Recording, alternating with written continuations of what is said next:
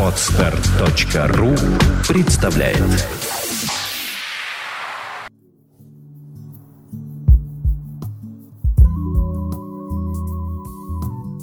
Добрый день, дорогие э, слушатели. С вами Андрей Капецкий. И Александра Иванова.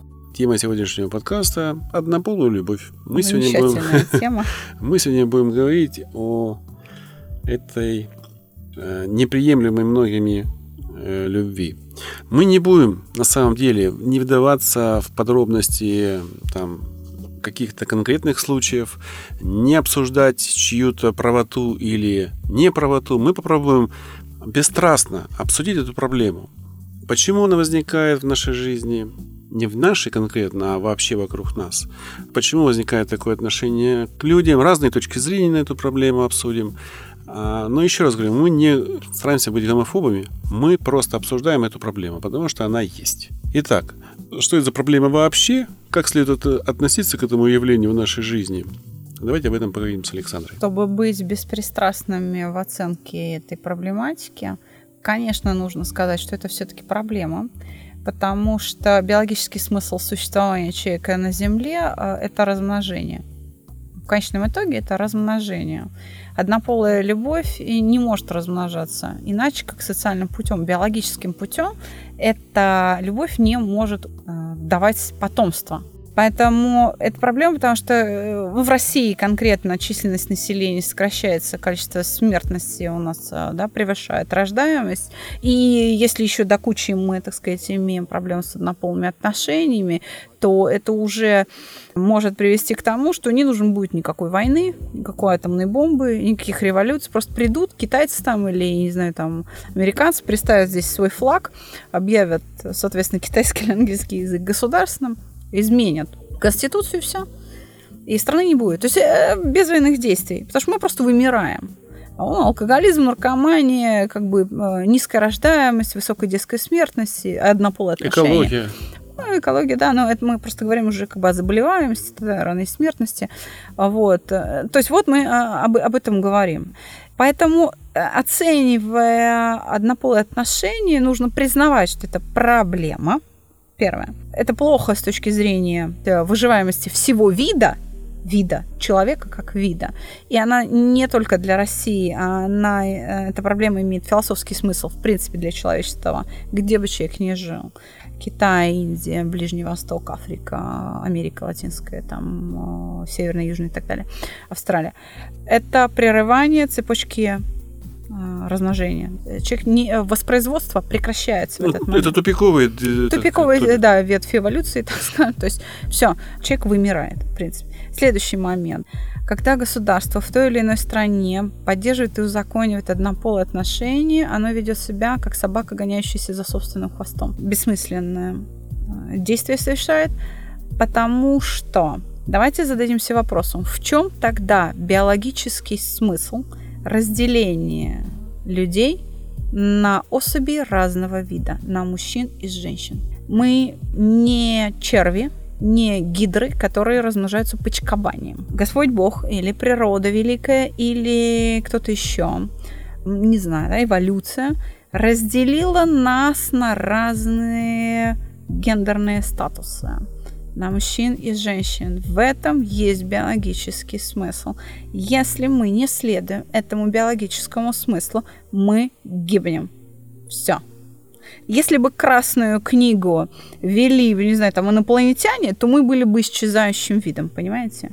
Тогда скажите, вот однополые отношения и слово «любовь» могут ли стоять рядом эти понятия? Они не должны стоять рядом к сожалению, действительно люди одного пола а, испытывают это состояние и это переживание друг другу. Но именно этим оно и плохо. Потому что любовь а, фактически поддерживает их путь к гибели, к невозможности продлить свой род и приводит к гибели не только их, а все человечество мы здесь все-таки говорим же не о э, гомосексуальных отношениях мужчин только лишь, или лесбийской любви там только женщин. Мы говорим о том и о другом. Это одинаково плохо. Понятно, да. Я просто имею в виду, что как мы относимся к этой... Вот для меня это проблема. Да. Для кого-то это не проблема. Европейские государства приняли в закон о разрешении однополых браков. Но ведь это как признать, что, допустим, не, не отношусь плохо к Мгм. людям с болезнью Дауна, но я понимаю, что они немножко асоциальны. И попытка государства их ввести в социальные условия, это правильная вещь, и это как бы дает им возможность адаптироваться в, в том а, месте, где они живут, и вместе с собой. Но для этого они как бы должны жить вместе. Я это все прекрасно понимаю. Но мы все признаем, что это больные люди. Да. Почему же мы не признаем, что од- а, вот люди, которые любят друг друга однополо, это то же самое больные люди, и не скажем, товарищи, давайте мы вас будем адаптировать, и там, вы будете жить тогда в отдельных деревнях там, или как-то.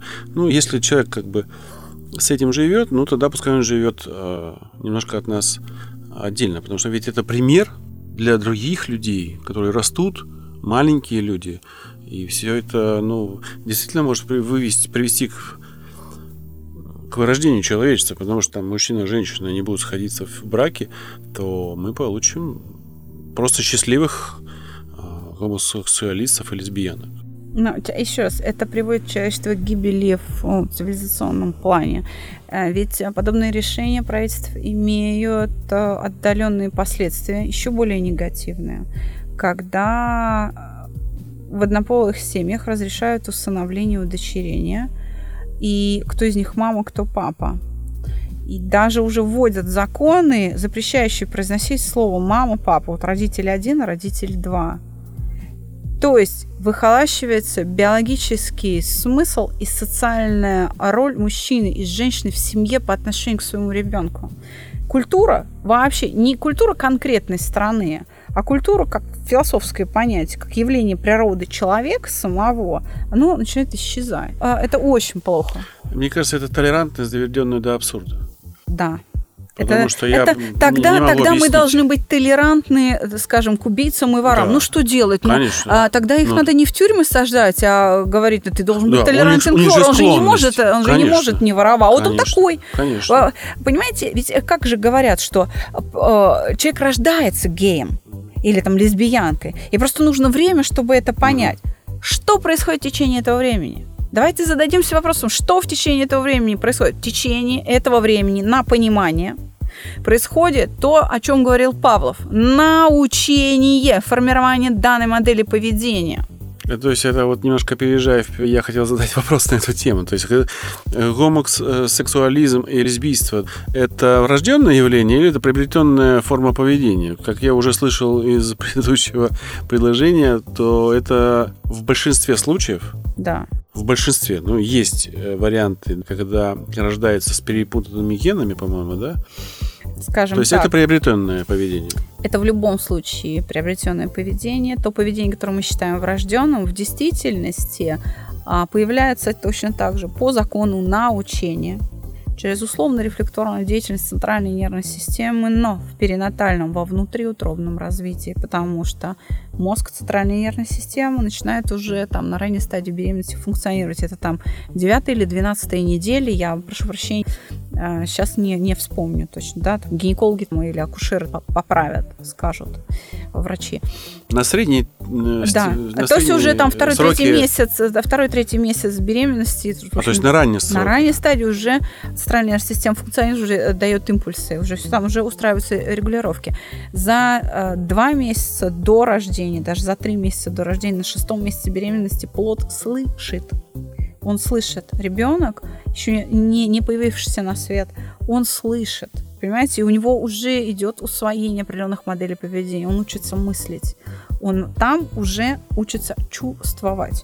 Почему врачи так а, ну, акцентируют внимание беременной женщины на том, в каком вы нервно-психическом статусе находитесь в период беременности. Такой у вас ребенок и родится. Если вы на нервах, если вы психуете и так далее, да, то и ребенок будет кричать, плакать, он не будет спать по ночам, вам будет очень тяжело, вы не сможете адекватно и эффективно восстановиться быстро после родов.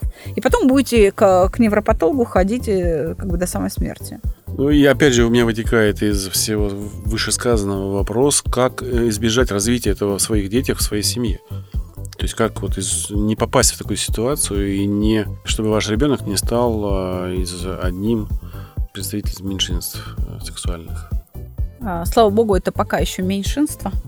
Пока, да, слава богу, что это меньшинство. И надеюсь, что это, в общем, таковым останется. Человечество очнется, опять же, опираясь на просто биологический смысл разделение человека на мужчин и женщин. Это первое, о чем нужно помнить всегда. Следующий момент. Как не попасть? Чтобы не попасть, нужно понять, как это происходит, как формируется это научение. Вы знаете, мужчину мужчиной э, делают э, родители, женщину из девочки выращивает в большей степени отец. А как это происходит? маленькой девочки папа говорит, ой, какие у тебя кудряшки, ты мой пупсичек, какой, какие у тебя щечки, какая у тебя попка, какая ты у меня красавица, какая, да, то есть он ей говорит о том, что она женщина, и постоянно произносит слух и находит подтверждение, и проявляет свою ласку, свою любовь в тот момент, когда она совершает женское поведение. Какое ты надел сегодня платьишко, как ты ходишь, как ты смеешься заливисто, да, как ты, какая ты у меня хозяюшка, как, как ты смотришь там соблазнительно, действительно. То есть он ей показывает, он фактически формирует вот эти женские навыки, и он их подкрепляет своей любовью, своим уважением, своим восхищением в девочке. Если то же самое делать по отношению к мальчику и говорить, ой, какие у тебя кудряшки, какая у тебя попка, вы вырастите бабу, понимаете? То есть у вас не будет мужчины, у вас будет такой убежденный гей. Он будет восхищаться другими мужчинами, глядя на них и говорить, какая у тебя попка, какие у тебя губки, и как бы, и, э, а это же сопровождается любовью, оно присоединяется, это чувство, и возникает гомосексуальное, так сказать, поведение. Поэтому мужик, мужчину как бы принимают в стан мужской. Ему не говорят, какой, какие у него кудряшки, какие у него губки, какой у него заливистый смех. Обращают внимание именно на его мужские модели поведения. Говорят о том, что то есть разодрал коленки отлично, а, ну, да, как да. бы шрамы украшают, да, украшают да, да, мужика, да. там молоток взял руки, молодец. А, самый мужской инструмент, во, реально мужик, да, давайте второй молоток куплю там, да, то есть и так далее. То есть ему нужно принять, что ты среди нас, и мы вот такие, да, что ты занимаешься мужским делом, ты поступаешь по-мужски. То есть, когда ребенок, маленький ребенок, выходит гулять с папой и идет исключительно по кустам и лужам, по лужам и кустам, это растет мужик.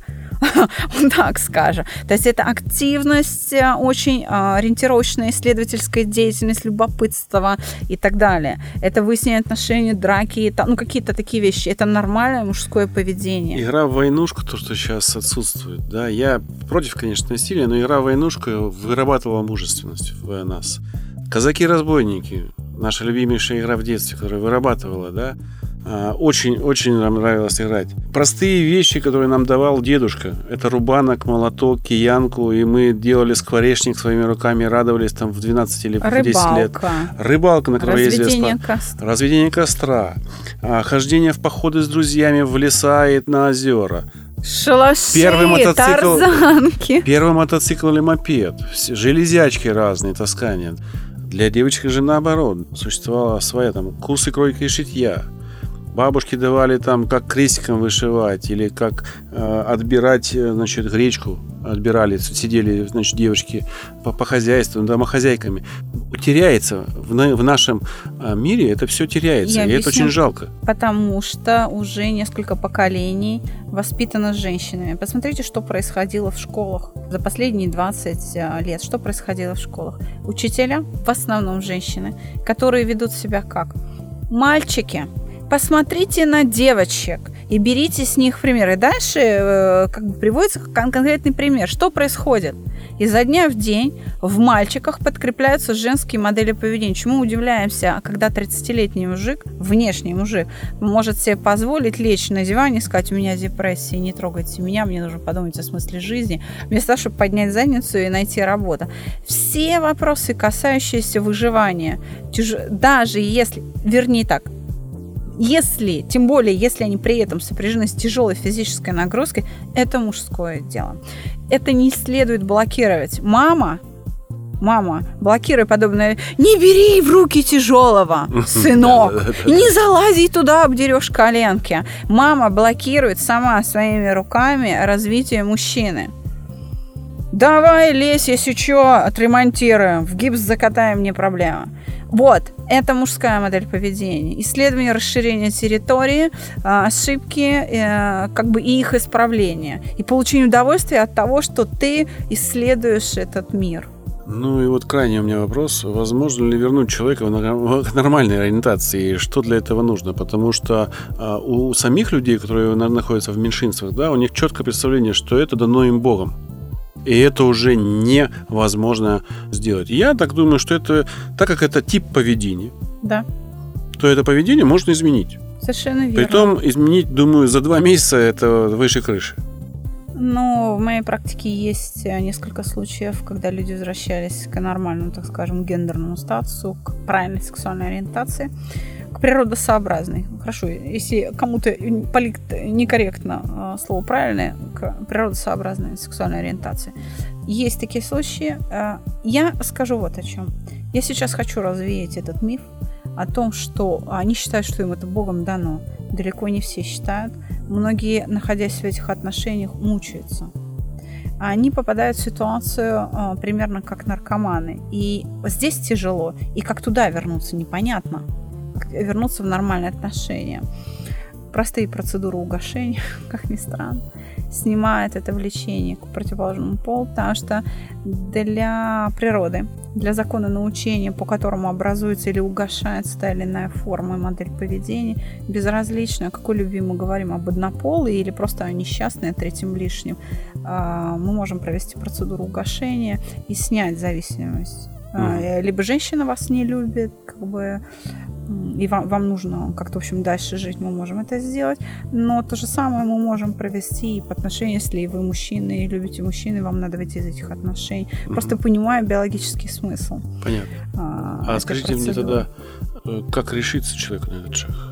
Мотивацию, дайте мотивацию этим людям. А, возможно, Знаете, может, она не, у не рискнут к вам прийти, да. но хотя бы что-то, что-то, ну, Орлов понятно читайте Орлова. Это э, Юрий Михайлович. Он, э, кстати, об этом говорил. он, У да, него есть э, книга опубликована. Ее можно даже в библиотеках московских найти. Половое развитие и воспитание. Там, может, почитается. Мгм. Она там 87 или 89 Мгм. года, по-моему. Там, а- опять же, основные принципы описаны. Э, С ними можно познакомиться. Так вот, мотивацию этим людям. Как решиться на то, что я хочу, но мне здесь трудно, а как туда вернуться, я не знаю. Как, ну, дайте мотивацию. Мотивация, вообще-то, э, они не требуют мотивации, она у них есть. Спусковой крючок тут этой мотивации. Это возможно, потому что речь всего лишь идет о переживании. Те же самые чувства вы можете испытывать и с женщиной, если вы мужчина, и с мужчиной, если вы женщина. Просто сменить объект своей любви.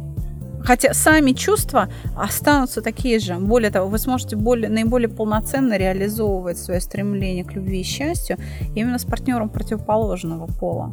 Так что, дорогие слушатели, мы не осуждаем, мы всего лишь говорим, что это проблема. Это проблема поведения человека, которое стало неправильным из-за того, что у него было неправильное научение в детстве или даже в утробе Это матери. может происходить даже женатые мужчины, к примеру, оставляют семьи, вступают в однополые отношения, а потом уже стыдно вернуться обратно вроде как. Так что у вас есть выход. Э, Можете обратиться к Александре, можете обратиться Можете приложить усилия, усилия сами. сами, да, почитав Орлова того же. Выход есть, и выход 100%. Его придумала природа. Да. Да.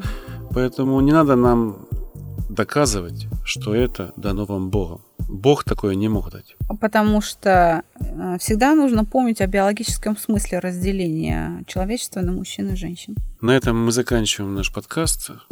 С вами был Андрей Капецкий. И Александра Иванова. Как всегда, мы записывались в превосходной студии Владимира Нелюбина, коллектива Moscow News. С нами работает бессменный, замечательный звукорежиссер Андрей Щитов. До новых встреч! До свидания.